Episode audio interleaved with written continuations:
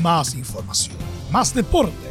Estadio en Portales ya está en el aire con su edición matinal. La primera de Chile, uniendo al país de norte a sur.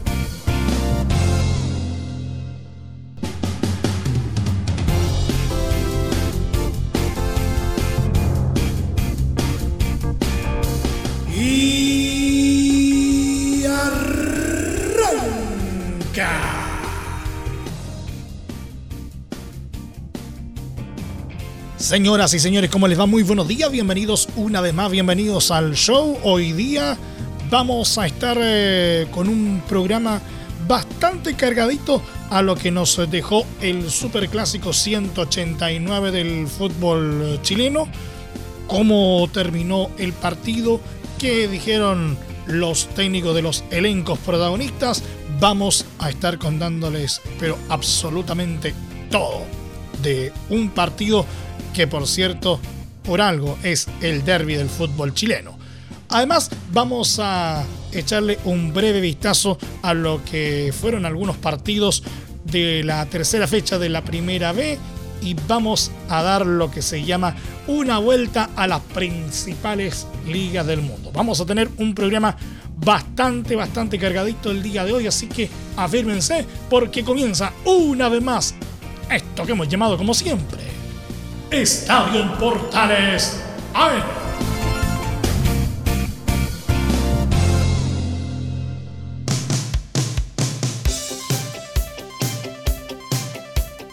Desde el máster central de la Primera de Chile uniendo al país de norte a sur les saluda Emilio Freixas. Como siempre, un placer acompañarles en este horario.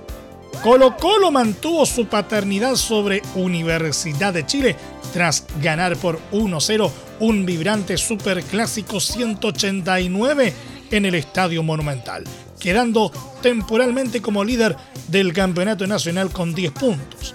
Los albos no pierden hace 20 años en Pedreros contra los azules y hace 8 años en clásicos en cualquier cancha.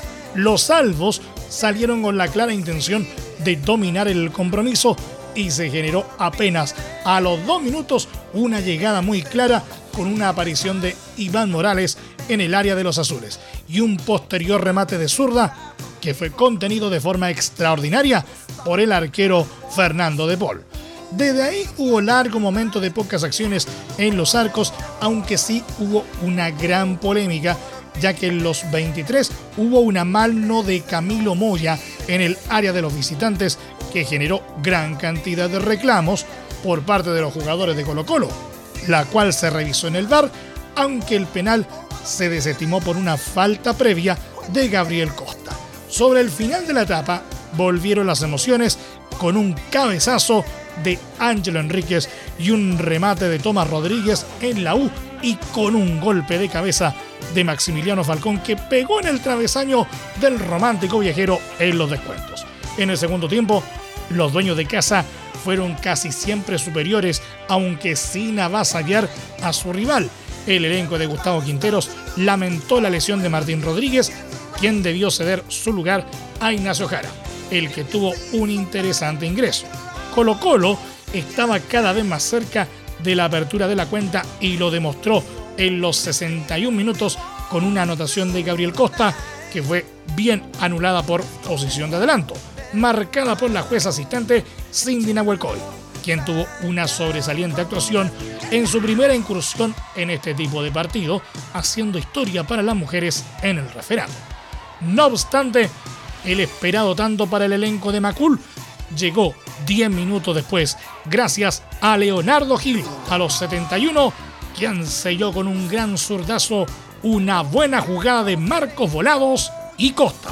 Subiendo Colo Colo, llega a la mitad de la cancha, pelotazo largo, profundo, carga Colo Colo, buena pelota, llega volado, que es rapidísimo, va por la derecha, se frena Carrasco al entrado del área, ataca, enganchó, tiró el centro, le queda abajo, gol de Colo Colo, gol de Kill. ¡Gol!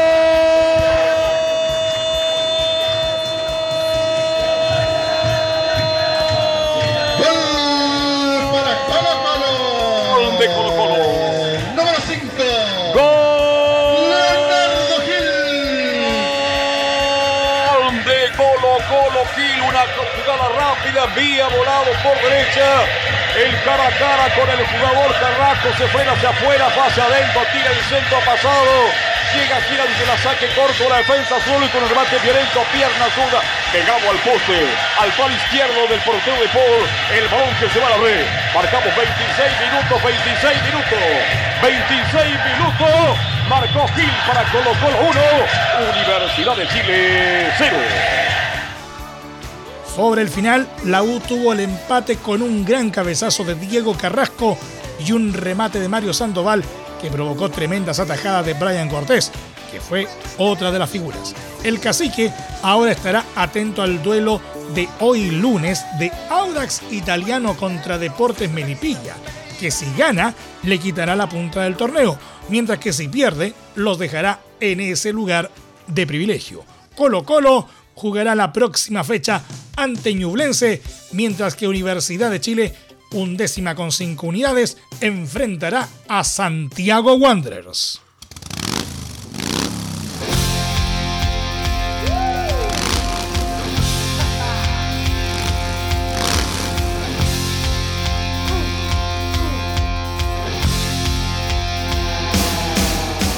El director técnico de Universidad de Chile, Rafael Dudamel, aseguró que no pasa por su cabeza presentar la renuncia pese a los malos resultados y a la derrota por 1-0 ante Colo Colo en el Estadio Monumental por la quinta fecha del Campeonato Nacional 2021. Tras el encuentro, el adiestrador venezolano fue consultado sobre la eventual decisión de dejar el cargo, algo que negó con un tajante, no pasa por mi cabeza. Yo no me puedo hacer eco, yo me hago eco del análisis del partido, de, de lo que tengo que hacer cada día, mirar cómo, cómo actúa el equipo y, de eso sí puedo responder. Hay, cosas que, no corresponden al, entrenador, así que no tengo una respuesta para, para tu pregunta. Sobre el rendimiento de los azules, expresó que después de una derrota no voy a quedar nunca contento, menos en un clásico. Rafael Dudamel en Estadio en Portales AM. Después de una derrota no, no voy a quedar contento nunca después de una derrota y menos en un clásico, no, no, voy a quedar contento nunca. Eh, pero sí considero que, en el partido el equipo siempre tuvo una propuesta muy clara. Eh, en, el, juego eh, el equipo estuvo con un, con un nivel de enfoque muy, muy claro, muy alto para, para controlar las formas del rival y y sí quedó claro que, el equipo eh, futbolísticamente respondió a, lo que habíamos eh, trabajado. Nos faltó más calma para concretar las opciones que creamos. En esa jugada, en la acción de gol, mínimos detalles nos llevaron a, a terminar perdiendo el partido. Pero cuando reviso la acción y, cuando rebobino el, partido en mi mente, no tengo absolutamente nada que reprocharle a, mis futbolistas que, tuvieron una actitud y, un carácter y un eh, compromiso colectivo para, para, estar a la altura del clásico.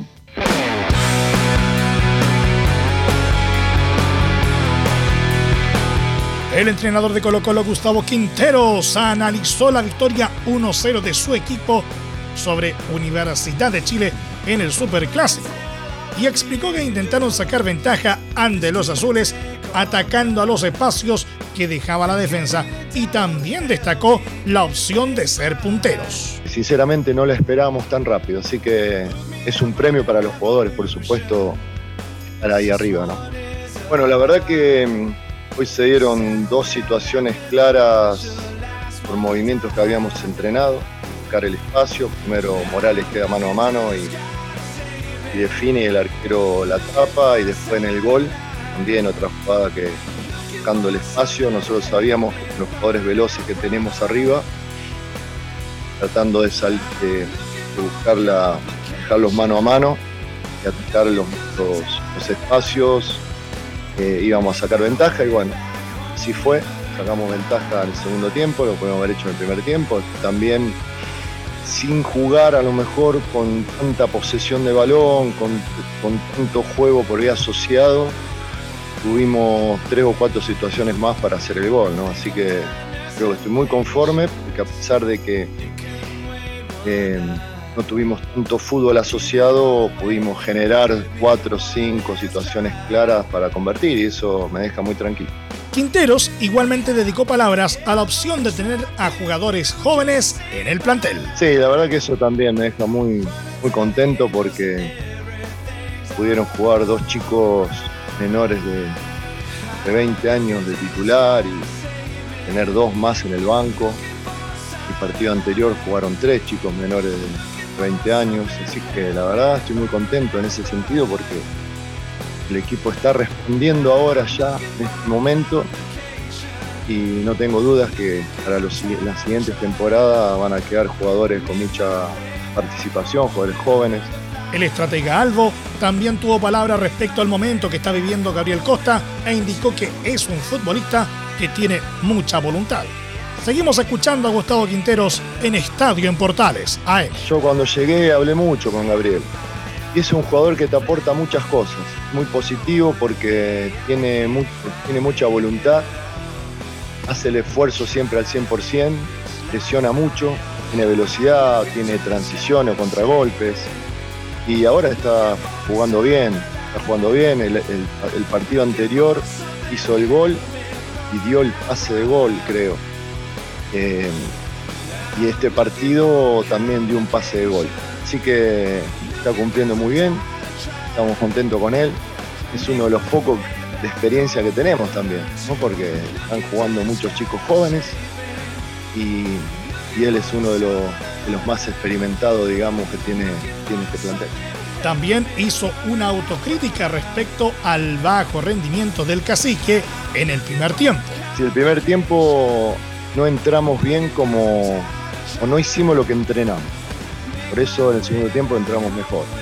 Corregimos, los volantes centrales estaban muy atrasados, eh, veníamos a buscar la pelota de los defensores centrales y nosotros tenemos más adelantado, los volantes tienen que estar en mitad o en campo rival, como lo hizo Gil en el segundo tiempo. A Gil le dije en el segundo tiempo lo quería ver jugando todo el tiempo presionando en, cancha, en cancha rival y llegando al rebote y así hizo el gol. Llega al rebote por el lado contrario, que viene la jugada y Costa le da la pelota y hace el gol. Entonces nos equivocamos en hacer un partido, digamos, darle la posibilidad al rival que pueda mantener la posesión del balón en mitad de cancha, nos tenían mucho la pelota, no presionábamos como nosotros sabemos presionar o debemos presionar o como entrenamos. Finalmente, se refirió acerca del estado de las lesiones actualmente en el plantel y especialmente sobre la salida de Martín Rodríguez, precisamente por lesión. Las lesiones estamos mucho mejor que la temporada anterior. El volado sale porque tiene, se sintió como una, fatiga muscular que no, fue grave, así que lo, por precaución lo sacamos del campo así que él seguramente se va a recuperar para el próximo fin de semana, pero bueno, Martín lamentablemente sintió en ese último esfuerzo una molestia muscular y creemos que, va a estar a lo mejor para un par de semanas después.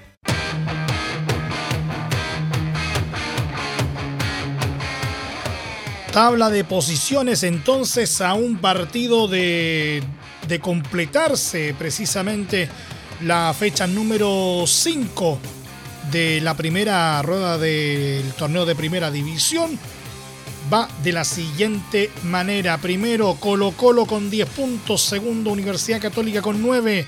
Tercero, Higgins también con 9 puntos.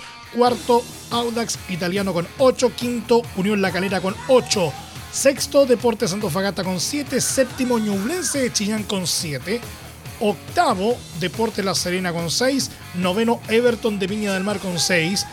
Décimo, Huachipato con 5 undécimo Universidad de Chile con 5, duodécimo Curicó Unido también con 5, décimo tercero Deportes Melipilla con 4, décimo cuarto Palestino con 4, décimo quinto Unión Española con 4, décimo sexto Cobresal con 4 y sin unidades aún en el fondo de la tabla de posiciones como colista absoluto Santiago Wanderers sin unidades.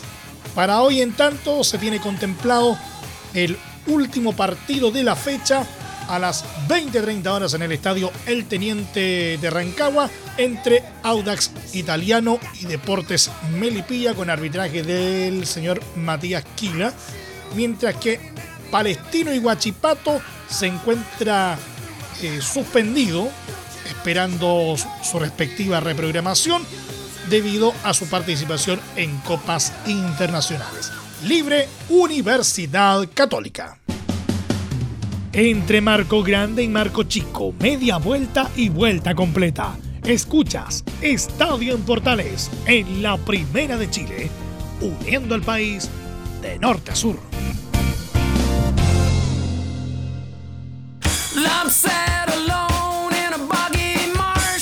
Momento de empezar a revisar eh, un poquito la primera B porque Coquimbo Unido no pudo este domingo con Magallanes e igualó 1 a 1, resultado que lo privó de quedarse con el liderato exclusivo en el campeonato de ascenso. Leandro Gárate fue el encargado de abrir el marcador en el Francisco Sánchez Rumoroso cuando se disputaba el minuto 24 del compromiso. El último semifinalista de la Copa Sudamericana, que no contó con el lesionado Esteban Paredes, no pudo aprovechar las chances que se generó y terminó pagándolo caro. Magallanes creció en el segundo tiempo y Sebastián Pérez recibió un balón en el área y con un potente remate superó a Matías Cano a los 88 minutos para cerrar el partido. Previo al encuentro, Carlos Carmona fue condecorado por sus 100 partidos con la camiseta pirata. Coquimbo Unido quedó así compartiendo la cima con San Marcos de Arica con 7 puntos, aunque este lunes pueden ser superados por Rangers o Deportes Puerto Montt.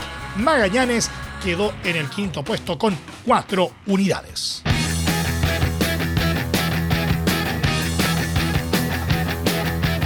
San Marco de Arica se adueñó del Clásico del Norte este domingo gracias a una agónica remontada de 2 a 1 en su visita a Deportes Iquique en la tercera fecha de la Primera B.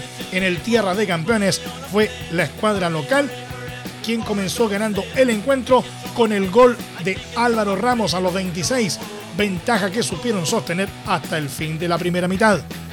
Aún con algo de superioridad en el complemento, los dragones celestes erraron los caminos para haber estirado la diferencia, algo que ocasionó la contundente reacción de la visita.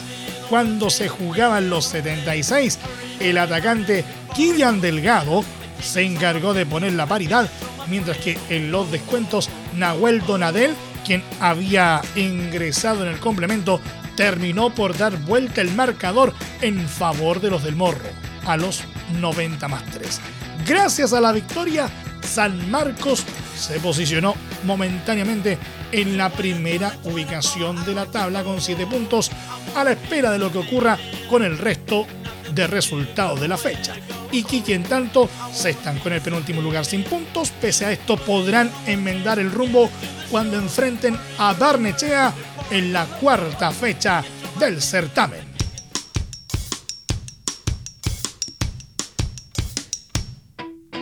Y precisamente cuáles son los duelos que se vienen para lo que resta de esta tercera fecha del ascenso, veamos. Hoy lunes a las 11 de la mañana en el Zorro del Desierto de Calama, el local Cobreloa recibirá a la Universidad de Concepción con arbitraje de Claudio Aranda.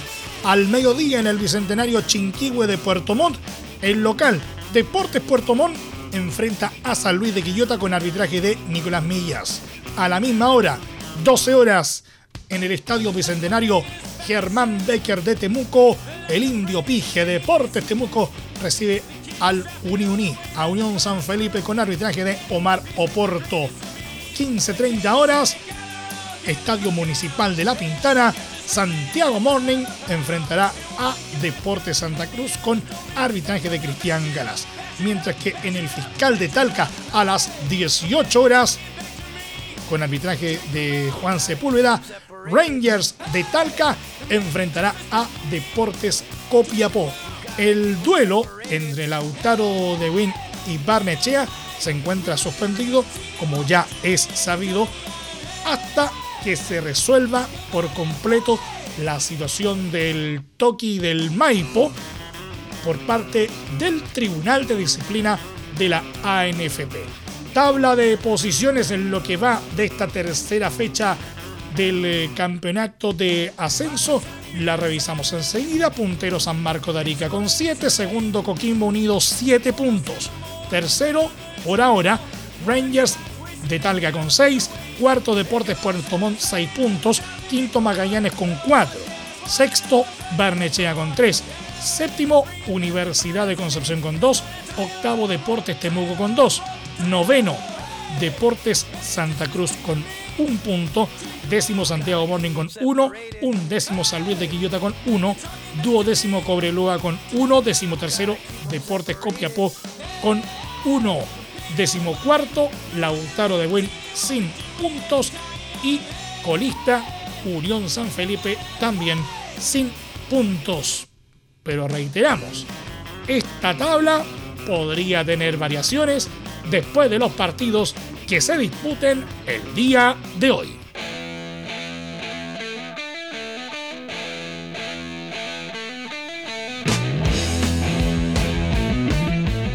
Es hora de empezar a dar eh, la vuelta al mundo en las distintas eh, ligas de fútbol.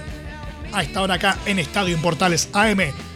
Manchester City cumplió la tarea este domingo en la final de la Copa de la Liga Inglesa ante 8.000 asistentes en el estadio de Wembley, cifra récord desde el inicio de la pandemia, los ciudadanos derrotaron 1-0 a Tottenham y conquistaron por cuarta ocasión el título del certamen. Con un mezquino planteamiento, los Spurs aguantaron durante la primera mitad las varias ocasiones con las que contó el elenco celeste para ponerse en ventaja mediante remates desde la frontal del área de Riyad Mares o con entradas en velocidad de Raheem Sterling. Sin embargo, durante la segunda etapa del encuentro, aquel sistema conservador se fue debilitando y en los 82 minutos de juego, Aymeric Laporte anotó el solitario gol de la victoria con un certero golpe de cabeza que dejó sin opciones a Hugo Lloris. Gracias al triunfo, Manchester City se quedó con su primer título de la temporada a la espera de lo que puedan conseguir tanto en el marco de la Champions League como la Premier. Este último casi asegurado a falta de pocas fechas para su final. Además, la Copa significa una más para el palmarés del técnico Josep Guardiola. El español ya acumula 25 títulos con los Sky Blues, además de poner la primera piedra para un posible triplete.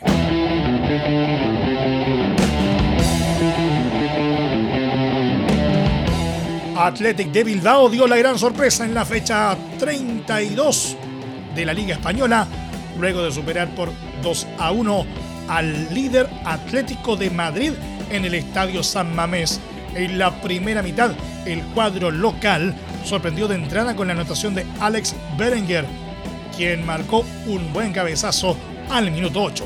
En el complemento, el elenco de Diego Simeone intentó reaccionar con el tanto de Stefan Savic a los 77 minutos, pero Íñigo Martínez a los 86 colocó el gol definitivo para los locales. Con este resultado, el conjunto colchonero sigue como líder con 73 puntos, pero desaprovechó la opción de alejarse de sus perseguidores Real Madrid con 71, Barcelona con 71 y Sevilla con 70 por su parte, los locales sumaron 41 unidades y están en la medianía de la tabla. En la próxima fecha, Atlético de Madrid chocará contra Elche como visita, mientras que Athletic de Bilbao recibirá a Real Valladolid de Fabián Oriana.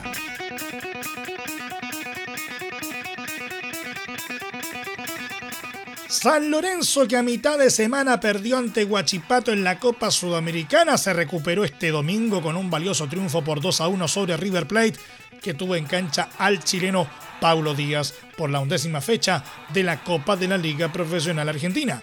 Nicolás Fernández fue el encargado de abrir el marcador en el Estadio Monumental de Núñez cuando se disputaba el minuto 16 de partido.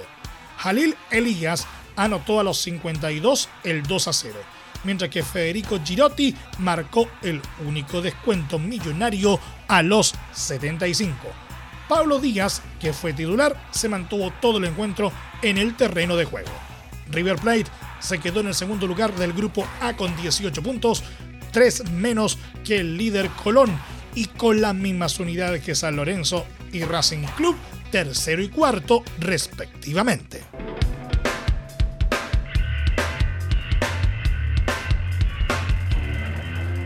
El chileno Claudio Baeza fue titular en la victoria por 3 a 1 de Toluca frente a América en el estadio Nemesio 10, que los dejó en zona de repechaje para los playoffs del torneo de clausura mexicano tras la fecha 16. Baeza jugó todo el partido y vio en cancha los goles de su equipo, que fueron obras de Michael Estrada a los 8, Raúl López a los 11 y Alexis Canelo a los 73, mientras que el descuento de las Águilas fue de Emanuel Aguilar de penal a los 51. Toluca, que quedó a solo dos puntos de la clasificación directa a la postemporada, enfrentará en el cierre de la fase regular a Juárez de Luis Pavés, que en esta jornada cayó por 1-0 contra Querétaro sin participación del Nacional. Y no solamente hubo clásico este fin de semana en Chile, el campeón peruano Sporting Cristal continúa intratable en el inicio de la temporada al completar un pleno de victorias en las cinco primeras fechas tras ganar este domingo por 1-0 con gol de penal el clásico contra Universitario de Lima. El extremo celeste Alejandro Hover anotó en el minuto 15 el primer y único gol del duelo luego de que el árbitro señalara penal en una falta del defensa crema Luis Valverde. Los rimenses tuvieron más chances de aumentar la ventaja en el primer tiempo, pero no lo concretaron y en la segunda parte los merengues dominaron el partido, pero sin lograr el empate. Este clásico limeño marcó el regreso del fútbol peruano a los domingos después de más de un año sin jornadas de liga en ese día de la semana por las medidas de aislamiento social impuestas para frenar el avance del coronavirus. El equipo dirigido por Roberto Mosquera se mostró hasta ahora imparable en el torneo doméstico con un pleno de triunfos en las cinco primeras jornadas del campeonato que le hacen ser el líder indiscutible del Grupo B. Más dubitativo ha iniciado la temporada la U, que al mando del técnico argentino Ángel Comizzo apenas ha podido ganar un partido de los cuatro disputados con un solitario gol frente a San Martín.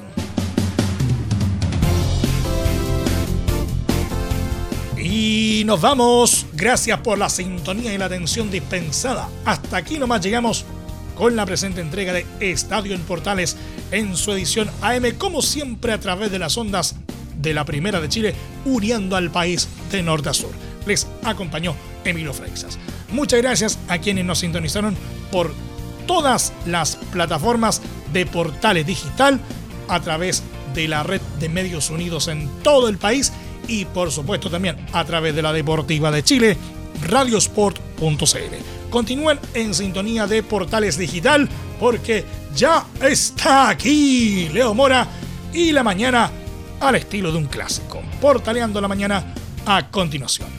Más información luego a las 13.30 horas en la edición central de Estadio en Portales junto al periodista Carlos Alberto Bravo y todo su equipo. Recuerden que a partir de este momento este programa se encuentra disponible en nuestra plataforma de podcast en Spotify, en los mejores proveedores de podcasting y por supuesto también en nuestro sitio web www.radioportales.cl. Que tengan todos un muy buen día y un excelente inicio de semana. Y recuerden, ahora más que nunca, cuídate y quédate en casa. Más información, más deporte. Esto fue Estadio en Portales, con su edición matinal. La primera de Chile, viendo al país de norte a sur.